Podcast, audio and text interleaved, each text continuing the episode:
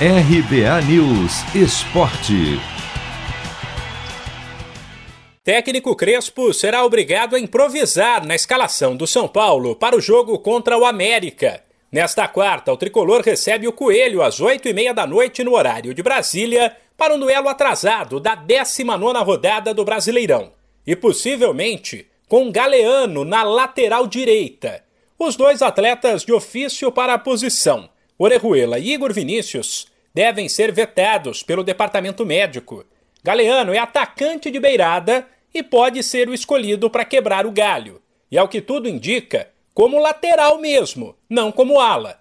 Isso porque o São Paulo, de novo, deve abandonar o esquema com três zagueiros e adotar uma linha de quatro lá atrás, além de um trio de volantes com Luan Lisieiro e Nestor.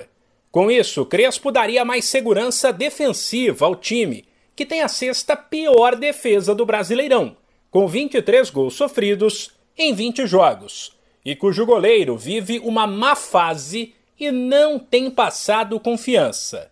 Um provável São Paulo para encarar o América é Thiago Volpe, Galeano, Arboleda, Miranda e Reinaldo, Luan Lisiero, Nestor e Gabriel Sara, Rigoni e Luciano.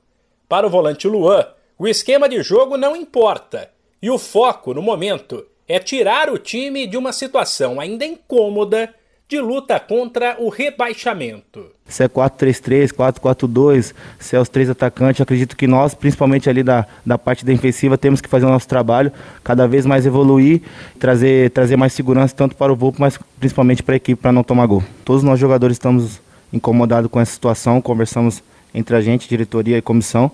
Vamos continuar trabalhando, quarta-feira já tem outra final. E é assim que a gente vai encarar o, o resto do Campeonato Brasileiro, cada jogo como se fosse uma final para para colocar o São Paulo cada vez mais em cima da tabela. Como Galeano, Arboleda e Rigoni serão titulares, com Caleri e Benítez no banco, o recém-contratado Gabriel, meio-campista uruguaio, deve ficar fora da lista de relacionados por conta do limite de cinco estrangeiros por partida. De São Paulo, Humberto Ferretti.